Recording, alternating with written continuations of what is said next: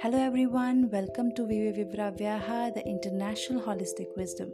I am Prerna Tyagi from India and I am a yoga teacher.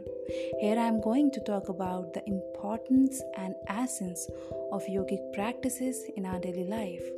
So we'll talk about how meditation, how pranayama and asana and different things can change our life. So, be the part of this revolution, and we are going to have a beautiful journey where we can see the beautiful changes and we can improve the quality of life.